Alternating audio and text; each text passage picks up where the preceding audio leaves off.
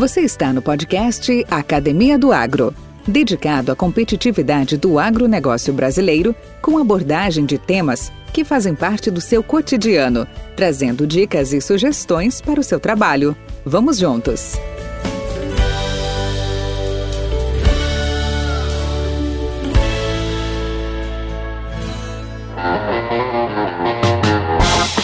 Luiz Carlos Baldiceiro Molion é bacharel em Física pela USP, tem doutorado em Meteorologia pela Universidade de Wisconsin, americano, é pós-doutor em Hidrologia de Floresta pelo Instituto de Hidrologia, na Inglaterra, e acadêmico do Instituto de Estudos Avançados de Berlim, Alemanha. É pesquisador aposentado do Instituto Nacional de Pesquisas Espaciais, o INPE, onde foi diretor de Ciências Espaciais e Atmosféricas, professor aposentado da Universidade Federal de Alagoas e professor colaborador da pós-graduação em Clima e Ambiente da Universidade de Évora, em Portugal. Também foi representante da América do Sul na Comissão de Climatologia da OMM de 1997 a 2010 e, dentre outras premiações, condecorado com a medalha Júlio Redeker em 2013 pelo Sindra, Congresso Nacional, e cordão de honra ao mérito pela Alesp em 2019 por serviços prestados ao Estado e à nação.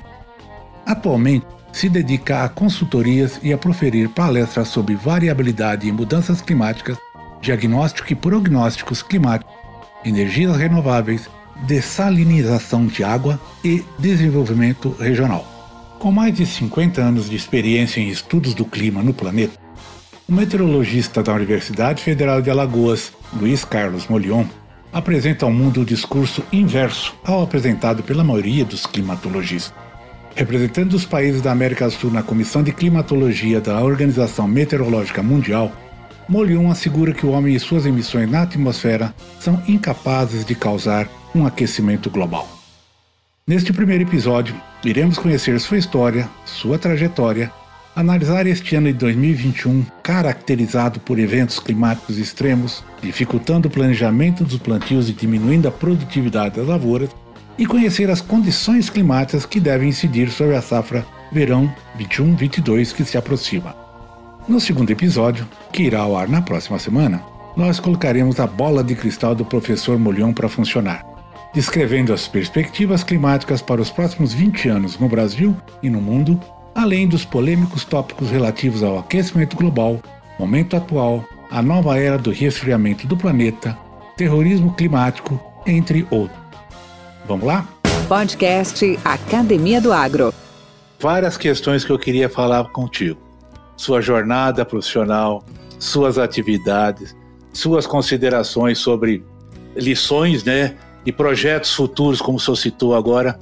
E aí eu quero passar para uma outra etapa, se o senhor permitir, o nosso tempo permitir, que é a bola de cristal. Agora o senhor vai pôr a mão nessa bola de cristal e vai nos dizer algumas previsões. Então eu tenho três perguntas para lhe fazer, é, que eu já tenho elas feitas, e que eu queria te é, tomar, o seu, a, tomar o seu conhecimento e a sua opinião, principalmente, as suas convicções em relação ao que o senhor acabou de citar.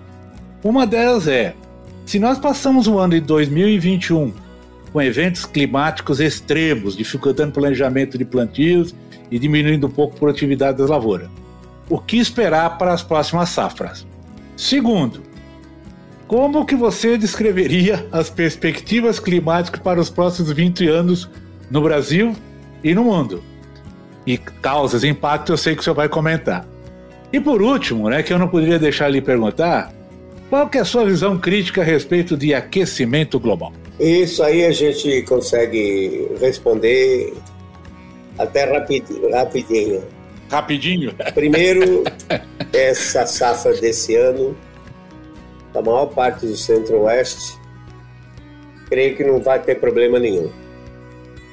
As chuvas vão ser boas em alguns locais, como Goiás, por exemplo, e Tocantins pode ter problemas com janeiro e março, de serem chuvas abaixo do, normal.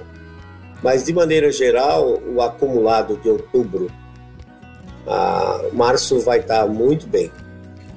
não se pode garantir a mesma coisa para os próximos anos. O que eu fiz foi fiz uma análise dessa década passada, 2011 a 2020. Assim que terminou o ano 2020, peguei os dados de chuva e verifiquei, percebi que realmente está diminuindo a chuva no leste do Brasil. Aí tem mais ou menos uma divisória aí, em torno de 47, 50 graus oeste, e a oeste disso, aparentemente, não há uma redução é, de chuva que seja bem aparente.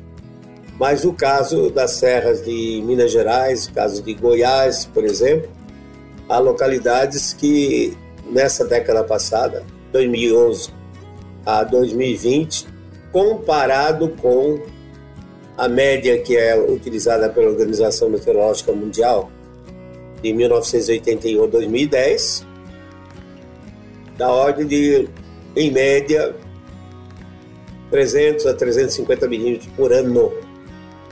Então, se essas localidades tinham aí da ordem de 1.400, elas podem eventualmente, algumas delas, cair para mil. Outras um pouco menos, né?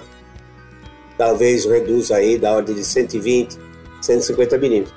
Então eu vejo que na maior parte dos anos a frequência de anos com chuva abaixo do normal vai ser maior nesse período dos próximos 10, 15 anos ou 20 anos.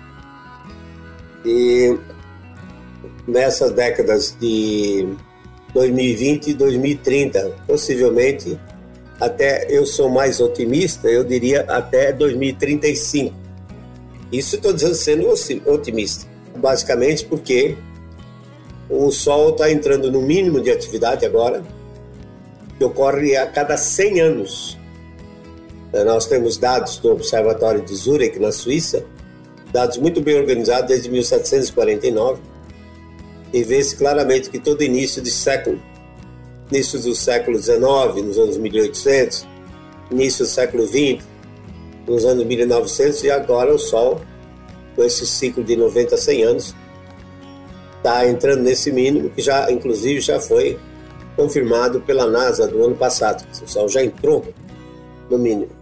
E existe uma teoria de um físico dinamarquês chamado Henrik Svensmark, e diz que quando o Sol está no mínimo de atividade, o campo magnético solar enfraquece e permite a entrada um maior número de partículas de alta energia, que são erroneamente chamados de raios cósmicos galácticos.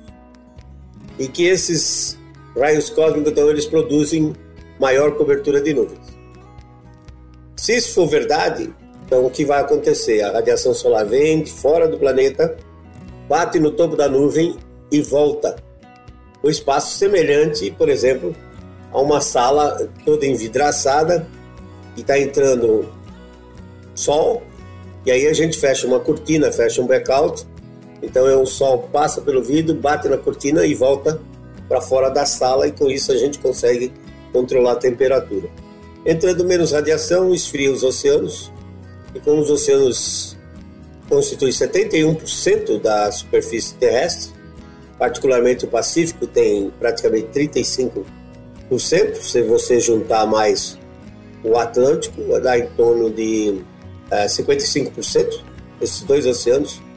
Se eles começarem a esfriar, então o clima esfria, porque o processo físico mais importante para aquecer o ar é o ar em contato com a superfície quente.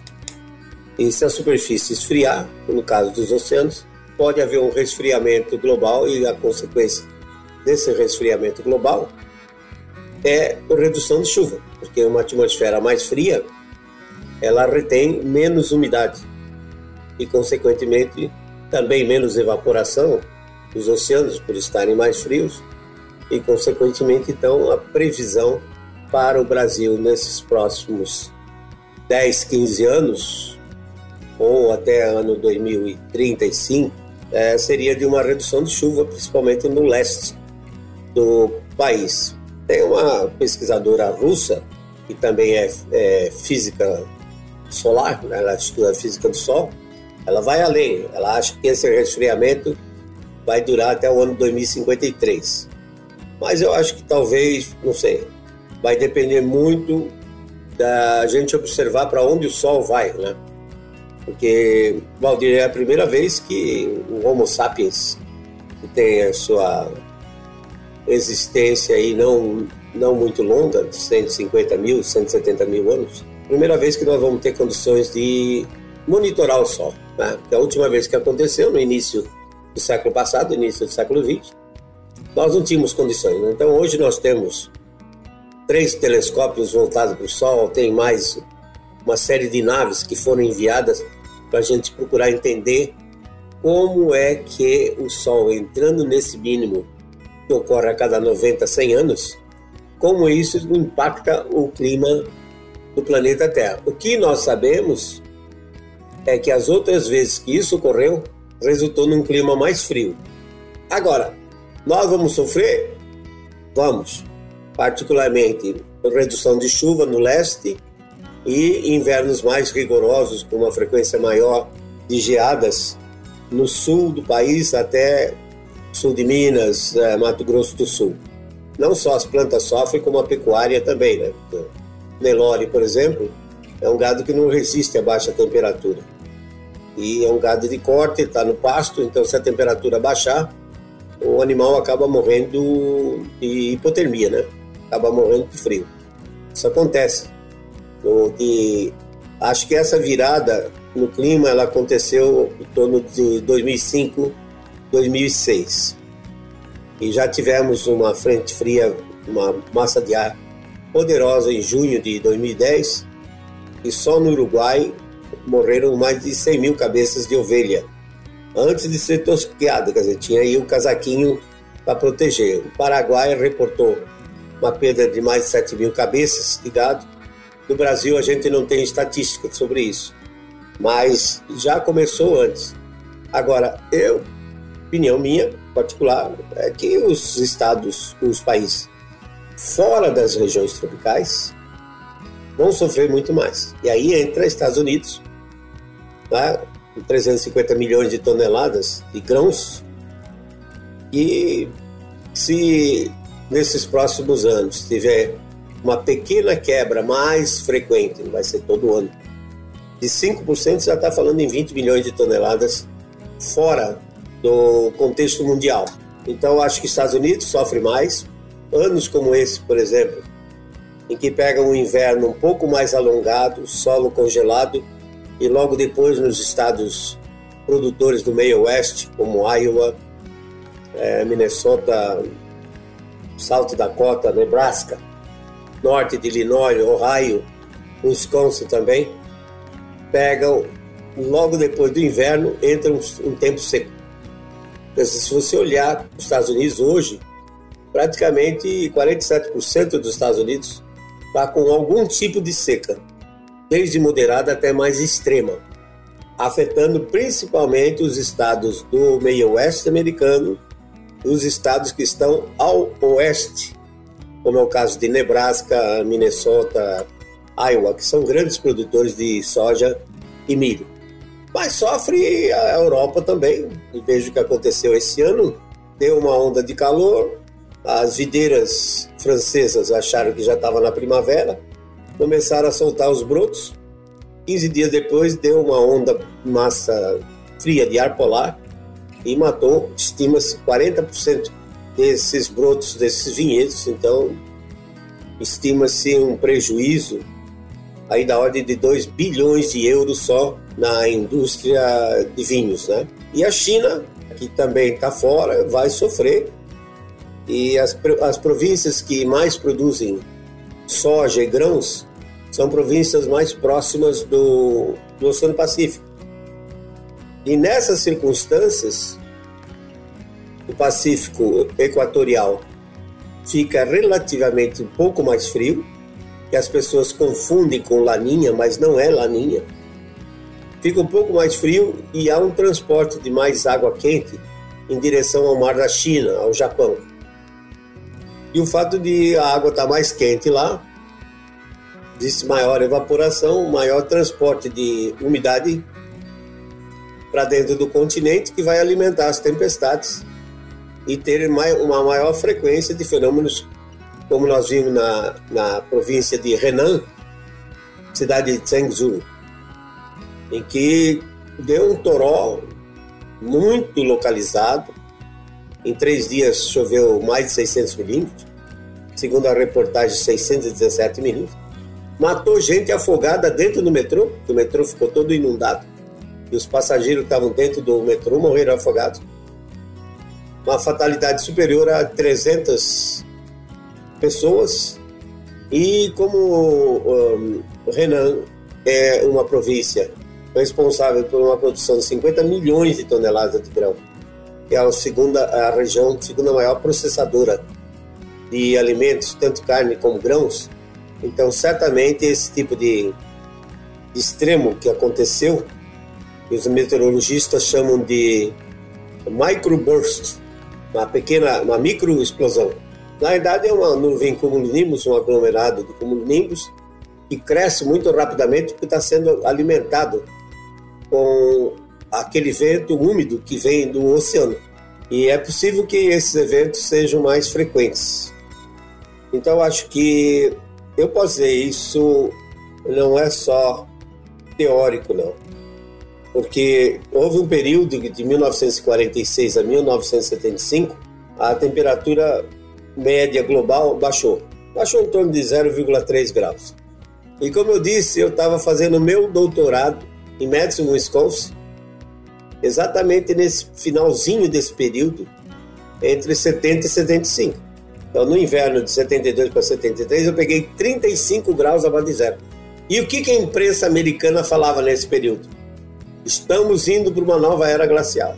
Tá? Hoje é aquecimento global. Estamos indo para uma nova era glacial.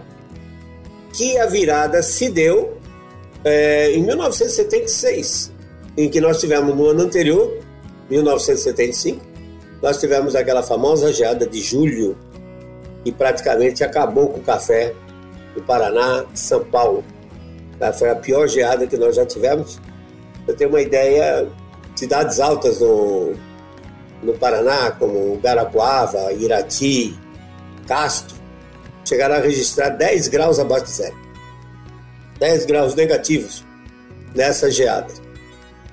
E acho que foi essa geada que, na verdade, mudou a, a população no Brasil. E os o pessoal do Sul já vinha na sequência dos anos 50, dos anos 60, com uma frequência de geadas muito fortes, perdendo sempre. Então acho que essa foi o golpe final, o pessoal saiu de lá e transformou o Centro-Oeste no maior celeiro do mundo, né? Acho que foi esse evento climático, nesse período de 46 a 75, um resfriamento global que deve acontecer novamente. Quer dizer, já está acontecendo e ele vai se tornando mais intenso à medida que o tempo vai passando. Possivelmente, nesses próximos 10, 15 anos, nós vamos ter eventos de inverno mais rigorosos do que tivemos agora nesses primeiros 20 anos, 2005, esses primeiros 15 anos, 2005 até, até 2000, 2020. Então, esses próximos, possivelmente, mais 15 anos que nos resta dentro desse sistema, desse ciclo, né? talvez as temperaturas fiquem mais baixas. Portanto, aquecimento global não é nada científico, porque não existe comprovação nenhuma. O IPCC, que é o painel intergovernamental de mudanças climáticas, que soltou um relatório agora no dia 9 de agosto, e agora fazendo afirmações, do ponto de vista científico, são ridículas. Né? E afirmar categoricamente, temos 100% de certeza que os eventos extremos estão sendo provocados pelo homem. Rapaz, teve, teve enchente na Alemanha agora, os caras mostraram que as enchentes na Alemanha foi resultado de mau planejamento, porque reduziu a chuva e permitiram ao pessoal que ocupasse as planícies de inundação do rio. E tem registro da a maior cheia uh, tem uma, uma igrejinha lá em na, na Alemanha, eles têm registrado na parede todas as cheias que ocorreram. E a maior cheia foi em 1501. Né? Qual era o impacto que o homem tinha no clima global em, 19, em 1501? Se você pegar aqui a Amazônia, por exemplo, você vai ver que o, tem-se sempre o nível máximo do, do rio Amazonas, lá por volta de junho. Você vai ver que o nível máximo mais baixo que ocorreu no porto de Manaus, que tem registros já desde 1903, foi em 1926. Né? Para o desmatamento que tinha na bacia do Rio Negro, em 1926. E se você olhar os relatos dos viajantes da época, também secou o Rio Madalena na Colômbia, foi uma seca severa na Venezuela, e mostra então que esses eventos sempre ocorreram independente do clima estar tá frio ou quente. As pessoas confundem eventos de tempo tá, com clima. clima não mata a planta. A planta existe ali porque o clima permite.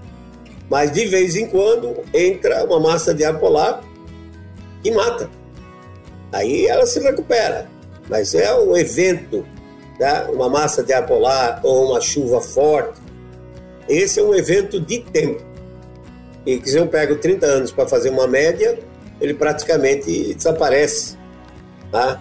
Podcast Academia do Agro. Professor, eu ouvi na sua última apresentação, foi até agora com o pessoal lá do GAPS, né, lá em Rio Verde. É. E o senhor comentou uma coisa interessante que eu, eu tenho já conhecimento, mas gostaria de que o senhor também comentasse. Então, essa história de derretimento das calotas polares é é bom para televisão, é bom para a mídia? Ah, é, claro. A mídia, na realidade, ela só sobrevive com catástrofes. Tá? Como também uma vez me perguntaram, mas então, e você acha que os cientistas americanos, por exemplo, eles mentem? Eles mentem. Como assim? falei, é muito fácil. A NASA, ela tem o seu orçamento aprovado pelo Congresso americano.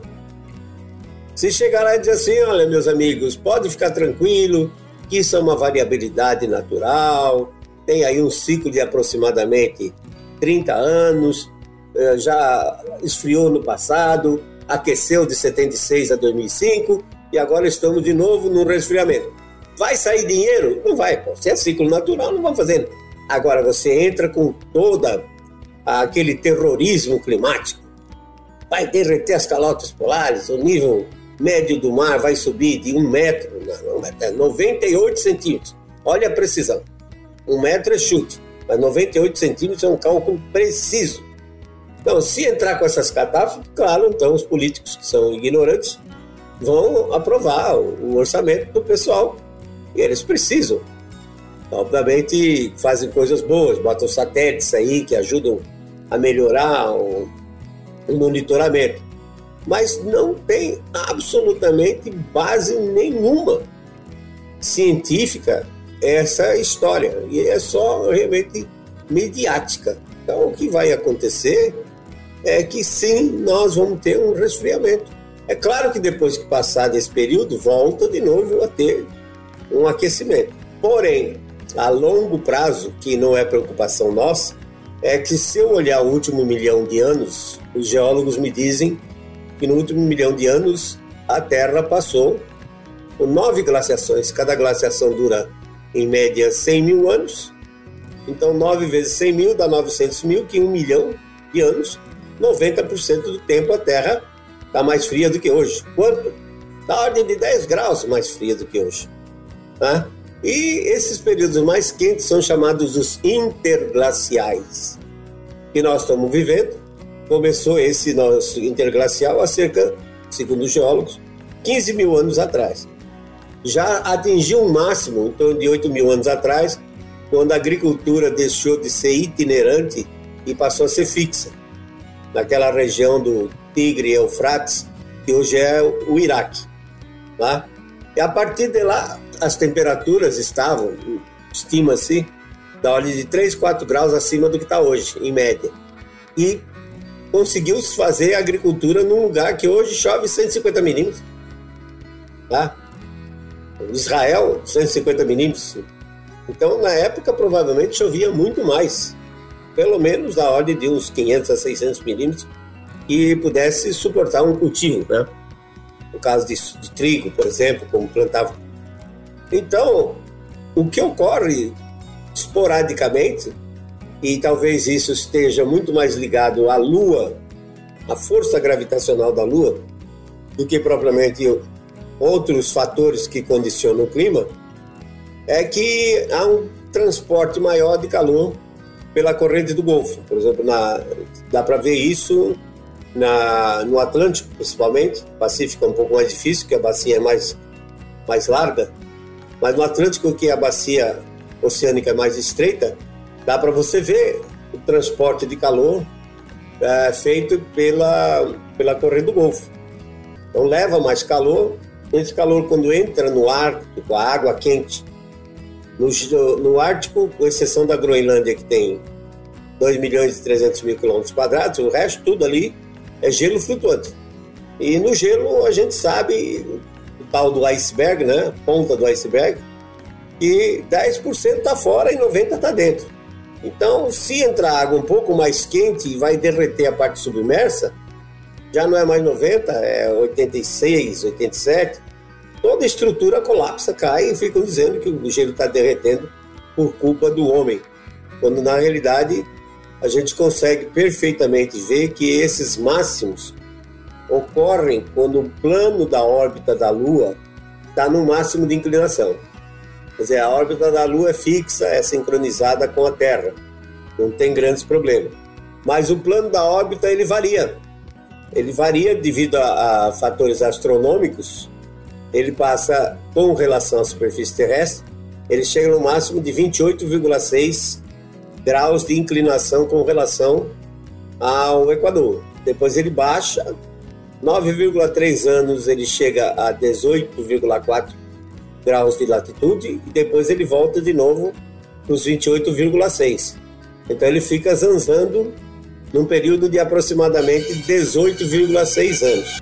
Ah, teve uma publicação um cara chamado Rosson, Rosson, em 1909, 1909, em que ele disse que as chuvas da África do Sul e do norte da Argentina estavam sincronizadas com esse movimento da Lua.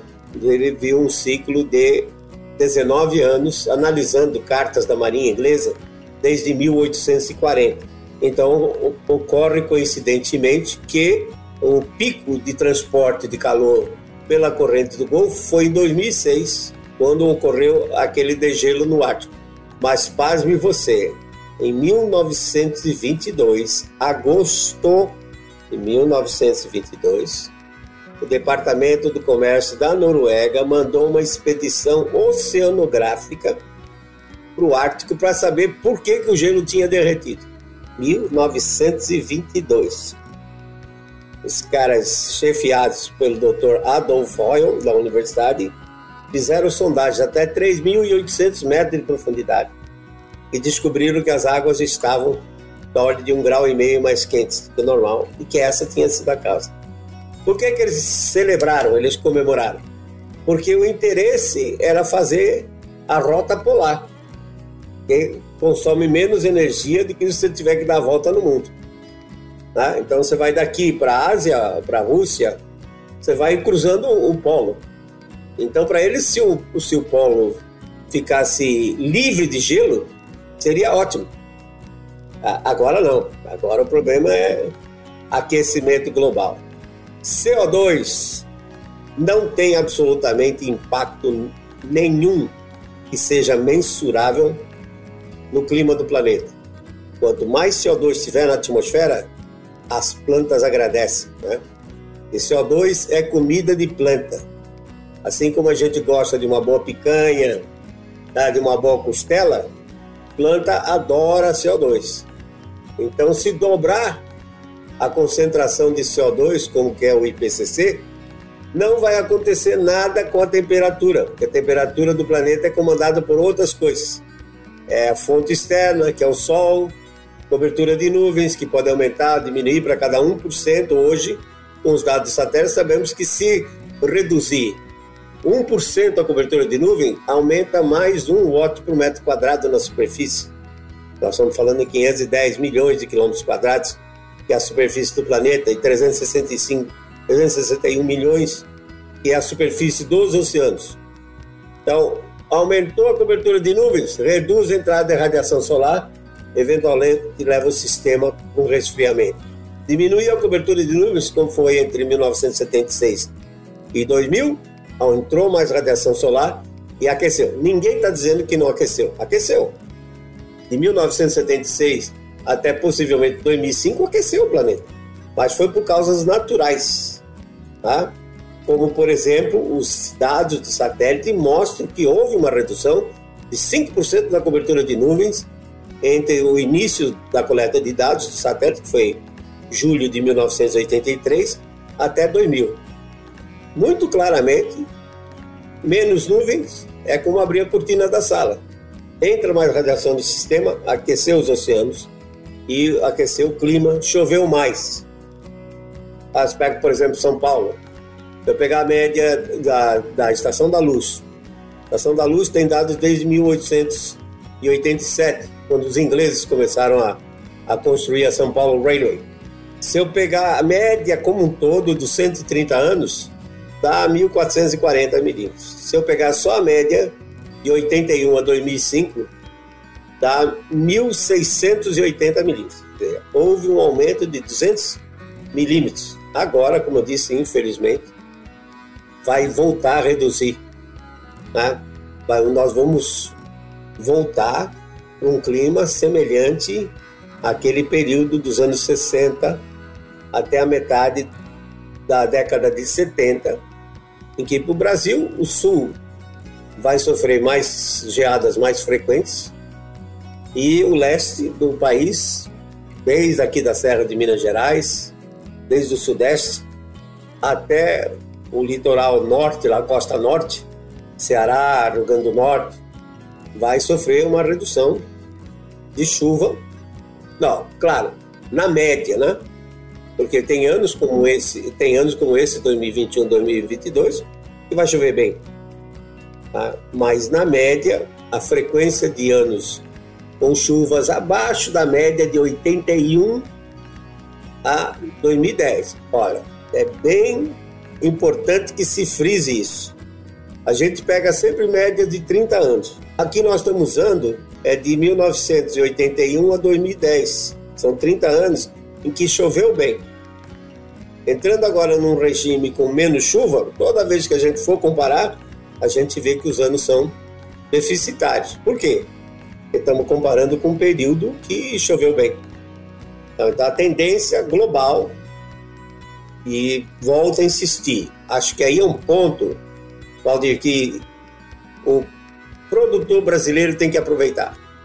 Esse fato de que o hemisfério norte vai sofrer muito mais com essa mudança no clima. Como, por exemplo, os Estados Unidos, que é grande produtor, a Europa, que já é altamente dependente em tudo, em energia elétrica, em comida, a Europa é extremamente dependente.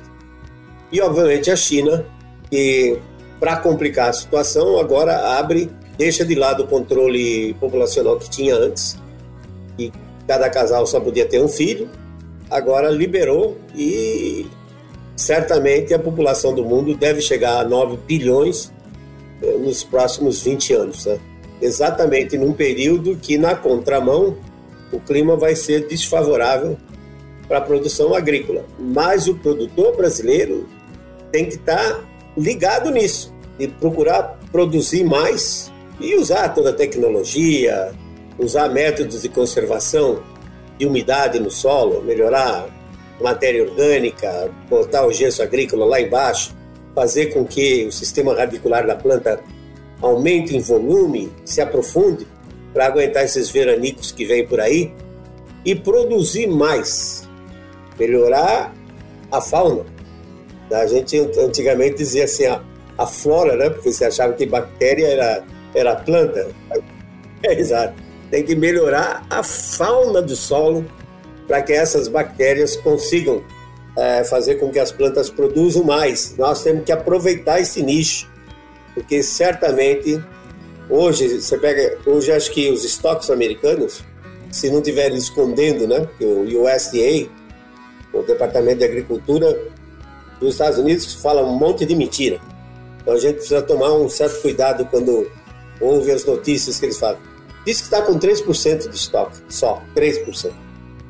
3% de estoque num país como os Estados Unidos não é nada. Tá? Então nós temos que, o produtor brasileiro tem que aproveitar esse momento. A famosa lei do Gerson, você já ouviu falar na lei do Gerson? Um pouco. Lembra quem era Gerson? Sem dúvida. Gerson foi aquele nosso meio de campo da, da seleção de 70. Da seleção de 1970. Isso, é. Em que ele reuniu o pessoal antes do jogo e disse: olha, temos que aproveitar todas as oportunidades, não podemos deixar passar. Aí isso ficou sendo conhecido Verdade. como a lei do Gerson. Então não importa a desgraça alheia. Verdade. O que importa é que a gente aproveite essa desgraça alheia para faturar mais, tá? Podcast Academia do Agro. Professor, o senhor deu um grande conselho para os produtores, para os nossos ouvintes. E agora eu fazer até como uma última pergunta, até porque já estou abusando até da sua atenção aí, da sua, da sua palestra, da sua apresentação. Que conselho você daria àqueles que desejam entrar nesse setor que você tanto batalha e tanto uh, desenvolve, setor de climatologia, meteorologia, nem falei física, né? Porque o senhor já também é, é físico também de origem. O que, que conselho o senhor daria a esses jovens que querem entrar nesse setor, ou malucos, eu não sei? É. Ah, Valdir, o problema sério ao pessoal atual é que, lamentavelmente, as matérias básicas que são fundamentais, é, como o caso de dinâmica da atmosfera, ou na, na climatologia, os fatores que, que controlam o clima, eles não são mais ensinados como era antigamente, sabe? Antigamente a gente não tinha computador, é, tinha que raciocinar, e hoje o cara joga as coisas no computador, aperta uma tecla e o computador roda e produz mapas bonitos, né? E na realidade são mapas que nos enganam, porque no modelo de clima global, por exemplo, a entrada dos dados é feita numa grade de latitude e longitude, né, que envolve o, planeta, um grau de latitude por um grau de longitude de resolução. Isso na nossa região representa uma distância de 110 quilômetros entre um ponto e outro. Só que aí tem esses sistemas que vão traçar os mapas e preenchem, entre aspas, os vazios. Ninguém coloca dado num ponto e no outro. Eles põem aquelas cores bonitas que vão preenchendo tudo, então a pessoa fica enganada, ela tem a impressão de continuidade no espaço. E não é.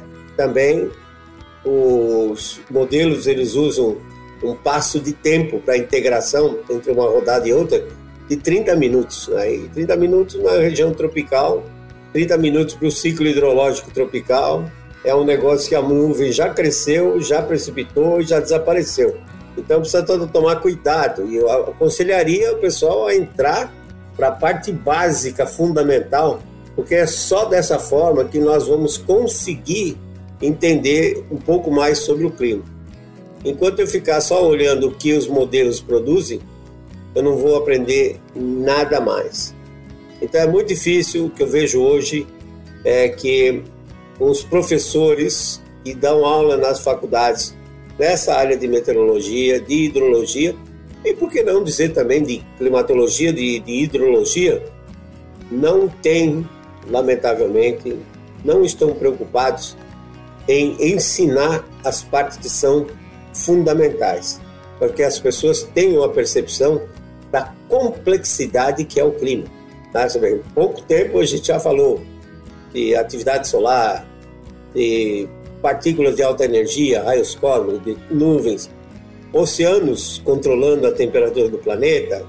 É, eu vou fazer uma previsão agora para 2021, 2022, mas se daqui para outubro entrar em erupção um vulcão de grande porte, como foi o Pinatubo em junho de 1991, pode esquecer. Tudo aquilo que eu falei já não vale mais porque o vulcão vai mudar completamente o clima, como fez 93, transformou 93 um dos anos de pior seca do país. Né?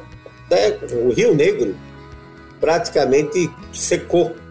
O prático que conhecia, quem não conhecesse, o cara que estava conduzindo o barco, não conhecesse o canal do rio, ficava no banco de areia. E o Rio Branco, que é afluente do Rio Negro, que era utilizado para transportar diesel nas barcaças lá para Boa Vista, que Boa Vista em Roraima era tudo termoelétrica, o Rio Branco esse secou, a ponto deles terem uma permissão especial para comprar diesel da Venezuela. Tá? E depois o acordo se estendeu e colocaram um linhão trazendo energia elétrica para Boa Vista, vindo lá da hidrelétrica de Guri, no rio Orinoco, que também está ameaçado de ter um período mais seco também. Então, é, quem quiser entrar nessa, tem que conhecer os fundamentos. Eu vou te mandar um videozinho que depois você pode colocar aí para os seus seguidores, mostrando o porquê que nós vamos entrar num período frio. Tá? Ótimo, faça isso. Muito bom, muito bom. Professor, terminando, como as pessoas podem entrar em contato com você? Bom, é, pelo pode ser pelo e-mail, né? Ok. lcmolion@gmail.com e pode ser também pelo WhatsApp. Perfeito. Telefone 82, que é Alagoas, e 98802 8756. Que bacana. Aí também, atualmente, a gente não pode mais se esconder, né? se, o cara, se o cara entrar o cara entrar na internet e digitar meu nome. Vai aparecer. Vai sempre ter, é, vai ter sempre ali a, a resposta. Mas, né? Muito bom. É, de qualquer forma, eu, eu, todas essas informações, esses dados que o senhor passou, por exemplo, em relação a, aos seus contatos, estarão lá no, no webnote da, do podcast, as pessoas também poderão acessar por lá, é muito simples. Mas como você disse, né, hoje a internet é uma porta aberta para você descobrir todas a, as informações necessárias. É verdade. Professor, gostaria novamente de agradecer essa oportunidade de estar uh, conversando contigo, conhecendo-o pessoalmente, apesar que via virtual, né, não foi presencial. E gostaria de pôr essa arena aqui, a nossa casa aqui à sua disposição, em outras oportunidades, para a gente se aprofundar em alguns temas, como o senhor mesmo dito, há uma complexidade muito grande em relação a clima, a hidrologia, ao movimento, à meteorologia, tantas coisas que eh, daríamos alguns episódios, né, para a gente poder explorar com maior profundidade. Mas deixa a porta aberta e o convite feito eh, para sua presença aqui com a gente. Obrigado pela disponibilidade, Valdir, e claro também a recíproca é verdadeira. Se tiver alguma coisa que eu possa esclarecer, como eu disse, eu estudo clima há mais de 50 anos, tá? E toda vez na realidade, eu tenho mais perguntas do que respostas. Parece que quanto mais a gente estuda, mais burro a gente fica, né? Ou seja, já, já dizia o filósofo. É interessante uma figura atribuída a Arquimedes que diz que o nosso conhecimento está dentro de um círculo. Quando esse conhecimento aumenta, o perímetro em contato com o desconhecido aumenta também. Ou seja, Fantástico. a gente. Pela, é, simbologia. A gente fica é, a gente fica com mais perguntas, percebe que é mais ignorante cada vez que a gente avança um pouquinho. Então, no que eu puder contribuir, o objetivo é esse, é passar o produtor rural, passar para o indivíduo que está preocupado com desenvolvimento regional, preocupado com o, o balanço hídrico, com a hidrologia, tudo que a gente puder passar tentar esclarecer, será uma satisfação estar contribuindo para isso, Valdir. Muito obrigado. Sucesso no seu evento lá em Unai, sucesso lá em Montes Claros e bem-vindo à Formosa aqui em Goiás. Eu vou a, a Formosa, quer dizer, se você tiver tempo de dar uma chegada lá. Vamos se organizar. Não sei Já vi sua agenda? Não sei, não sei se você está muito distante. São 200, está uns 260 quilômetros daqui. Tá? É, quando eu vou fazer palestra, por exemplo, fui a Canarana, já teve gente que viajou 350 quilômetros para ver. Sem dúvida. A, a minha palestra. Então, para vocês aí, para vocês aí, toda a distância para nós é grande, mas para você não, é pertinho oh, ali, 300 Goiânia Brasília tem 200, 210 quilômetros, tá? E ah, ontem nós fomos para Brasília na comemoração e voltamos ontem mesmo, então tranquilo. Beleza. Grande abraço então para você. Falou então, valeu. Mentes brilhantes incentivam outras. Crônicas do Agro com seus especialistas e líderes comentando, opinando e analisando diversos assuntos através da sua ótica e de sua experiência. Seja você o fator multiplicador. Boas práticas, boas ideias.